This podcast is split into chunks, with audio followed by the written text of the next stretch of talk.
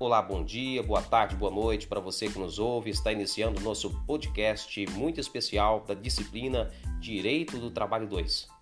Neste podcast, nós vamos tratar de um tema muito caro para o direito do trabalho, que é o tema sobre a OIT, Organização Internacional do Trabalho, com o tema emprego juvenil. Importante lembrar que esta gravação desse podcast tem uma finalidade acadêmica e participa eu, Ivan Sabino, e o nosso colega de sala, Edgen Góes. E nós vamos falar sobre o tema Emprego Juvenil segundo a perspectiva de pesquisa da Organização Internacional do Trabalho. Importante salientar que, para alguns especialistas, jovem é aquela pessoa que tem a idade compreendida entre 19 e 29 anos. Já para o Instituto Brasileiro de Geografia e Estatística, IBGE, define jovem como uma população que compreende entre os que vai de 15 e 24 anos. Sobre a OIT, importante salientarmos que foi fundada em 1919 né, e visa promover a justiça social. A Organização Internacional do Trabalho é a única agência das Nações Unidas que tem estrutura tripartite. O que quer dizer isso? Quer dizer que ela é formada por representantes do governo, dos empregadores e dos trabalhadores. Está situada em 187 países, dentre eles o Brasil, com escritório residente em Brasília. A missão da OIT é promover oportunidades para que homens e mulheres possam ter acesso a um trabalho decente e produtivo, em condições de liberdade, equidade, segurança e dignidade. A OIT trata de diversos temas, como gênero e raça, trabalho decente, trabalho escravo e forçado, trabalho infantil e hoje vamos tratar de um dos temas abordado pela OIT, que é o emprego juvenil. A OIT fez um mapeamento, uma pesquisa global e analisa que o mundo está enfrentando uma crise no emprego juvenil. Os jovens têm três vezes mais probabilidade de estarem desempregados do que os adultos, e quase 73 milhões de jovens em todo o mundo estão à procura de trabalho. A OIT já fez um alerta sobre essa geração de jovens trabalhadores que será marcada por uma perigosa combinação de desemprego alto, aumento da inatividade e trabalho precário nos países desenvolvidos. A OIT ainda traz pesquisas e dados bastante importantes de fatos e números no mundo sobre o trabalho juvenil.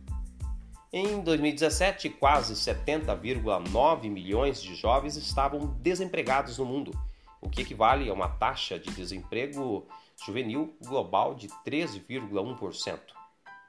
Os jovens têm três vezes mais chances de estarem desempregados do que adultos.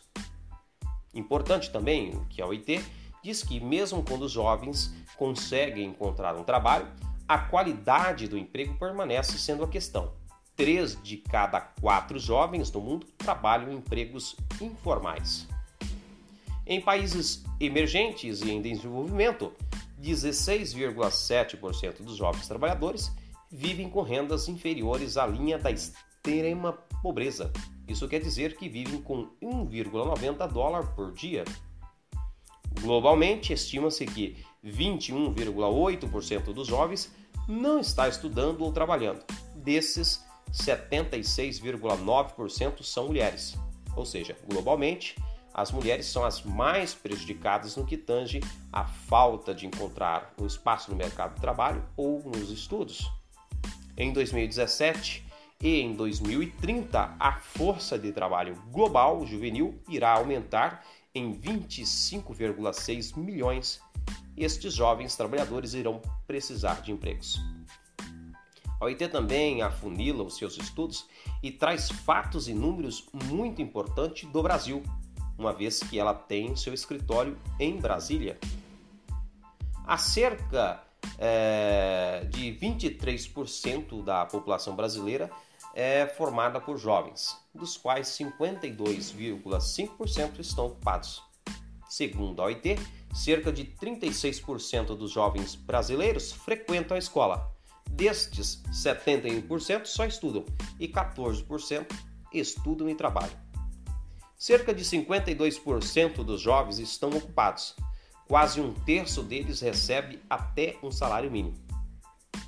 E aí, cerca de 22% dos jovens brasileiros não está nem estudando nem trabalhando, e são as chamadas geração nem nem, nem estudam e nem trabalham. Inclusive, a OIT salienta que os mais afetados nessa escala de nem nem, nem estuda nem trabalham, estão as mulheres e os negros e pardos.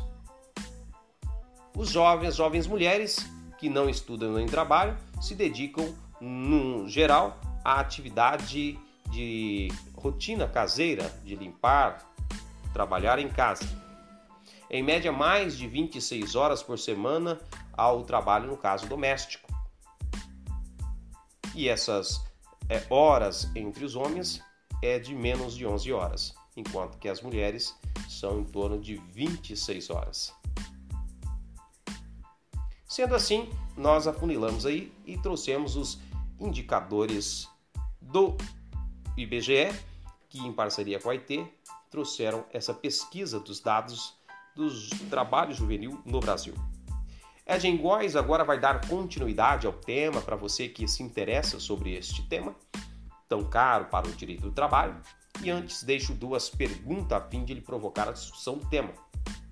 Edgen Góes, apresentamos então aí os dados da OIT, que nos apresenta em sua pesquisa, e agora eu lhe pergunto, quais são as saídas para essa problemática do desemprego juvenil segundo os dados da OIT? Existem formas de reverter esse cenário do desemprego dos jovens brasileiros? Quais seriam as alternativas para que os jovens brasileiros pudessem ter um futuro seguro no nosso país? Fique à vontade.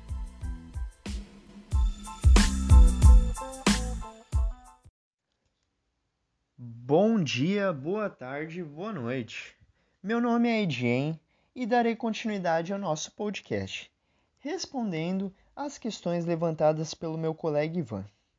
As questões são primordiais para o país. Desta forma, as soluções devem ser prioridade para os nossos governantes, tanto na, na esfera federal, como estadual e municipal.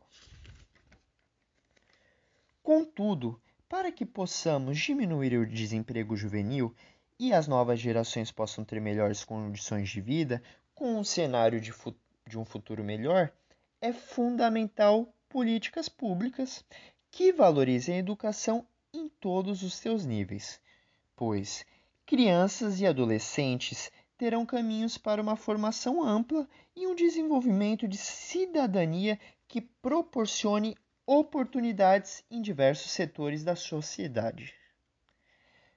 Porque jovens bem preparados podem ocupar espaços em diversas atividades trabalhistas. De modo contrário, as vagas existentes não são acessíveis para esses indivíduos. Portanto, uma educação básica eficiente, juntamente com cursos técnicos e superiores disponíveis, construirão um panorama de esperança para a juventude brasileira. No entanto, também é necessário estruturar melhor o sistema educacional, principalmente na valorização e aprimoramento de professores.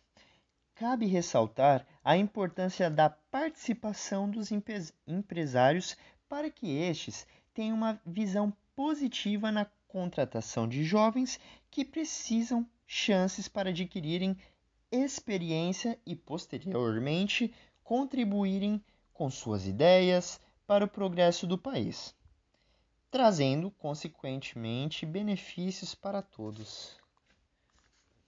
Outro ponto que deve ser trabalhado é a integração do jovem na sua comunidade, onde os governos deveriam inserir mais programas nos quais recém-formados exercessem suas funções, atendendo às demandas de, de comunidades, principalmente as mais carentes.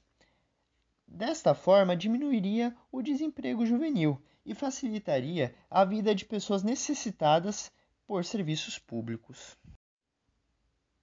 Agora, quero agradecer à professora e o meu colega por esta oportunidade de debater sobre um tema tão relevante.